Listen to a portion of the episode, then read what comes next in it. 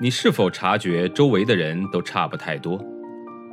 他们像不像流水线上被生产出来的标准件，有着相似的想法、类似的人格？又或者，你对西方某些发达教育抱有着神秘感？那留学又意味着什么？也许本书会给你一些启发和答案。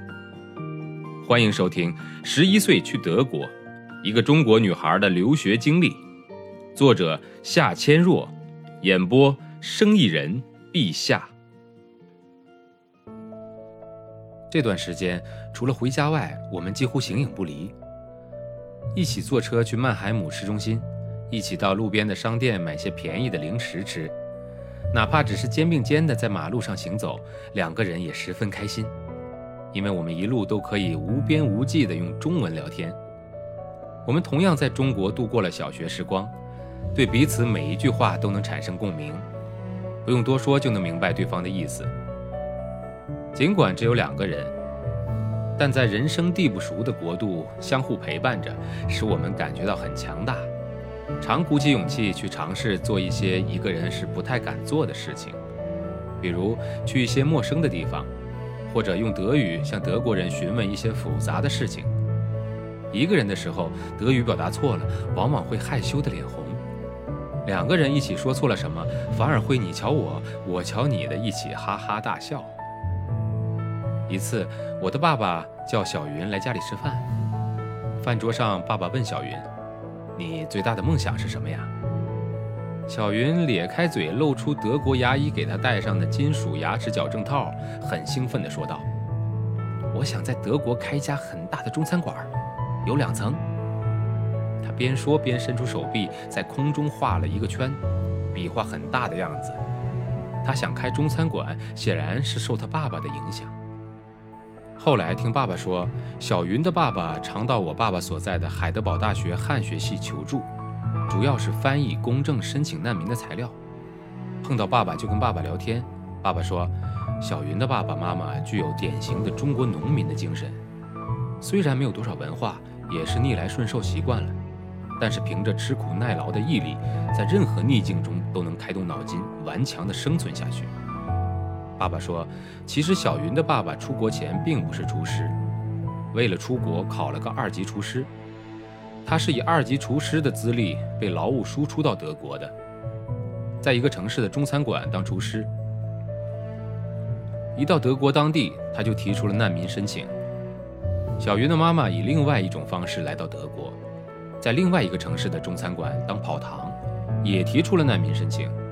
夫妻俩一星期只能悄悄地相会一次。后来，小云的爸爸离开中餐馆，去帮助一个德国人看高尔夫球场。他见来打球的人很多，就向这个德国人提出一个办中餐馆的建议。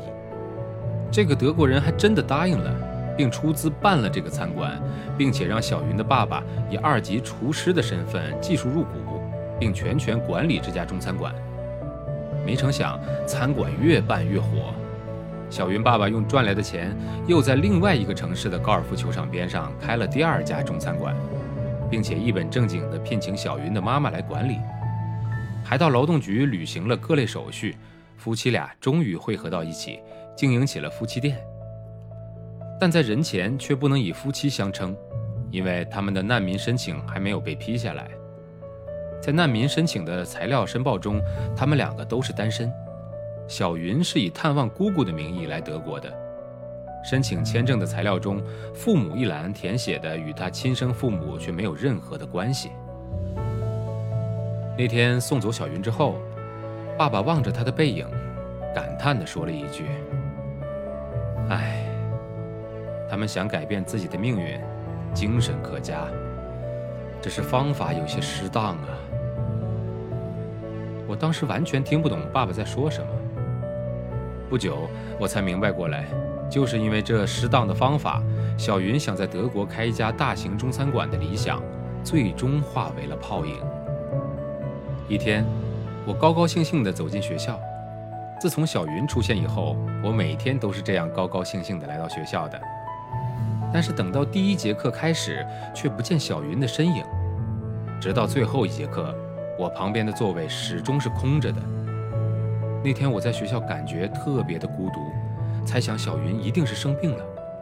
自从小云来到这所学校，就一天也没有缺过课。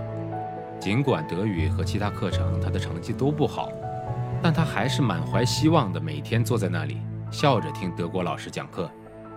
放学后，我迫不及待地赶回家，打电话给小云，想问问她为什么没来上学。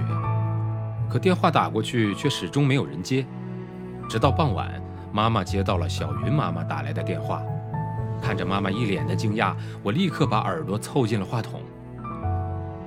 今天，今天早上四点多，几个警察敲开了她姑姑家的门。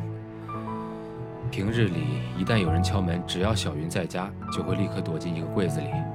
警察也确实来过好几次，都没有找到过小云，可今天却没能躲过去。这孩子还在睡梦中呢。警察核实了身份，什么话都没说，就立刻把他送到了法兰克福机场，直接送上了飞往中国的飞机。现在怕是已经到中国了。哎呀，我真是担心死了，以后该怎么办呢？他在老家那儿，只有爷爷和姐姐。都怪他姑姑，说是办收养就一直拖着，现在给遣送回去了吧？我离开了话筒，完全不敢相信自己听到的是真的。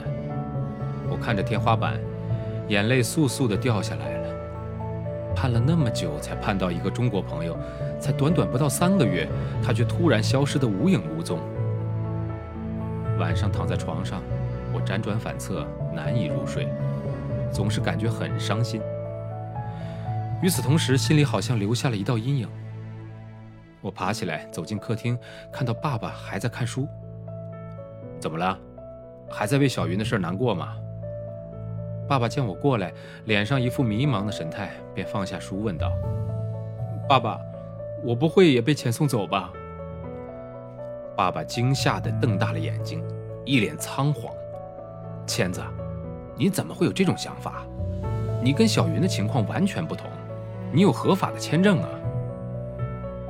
爸爸起身走到我的身边，安慰道：“那我可以一直这样上学吗？”“当然了。”爸爸一把把我揽在怀里，语气非常的肯定。可就在他抱住我的那一瞬间，我感觉到他的目光躲开了我的眼睛。从此以后，我就再也没有听到过我在德国的第一个中国朋友的任何消息。本章节演播告一段落，感谢您的收听，欢迎关注。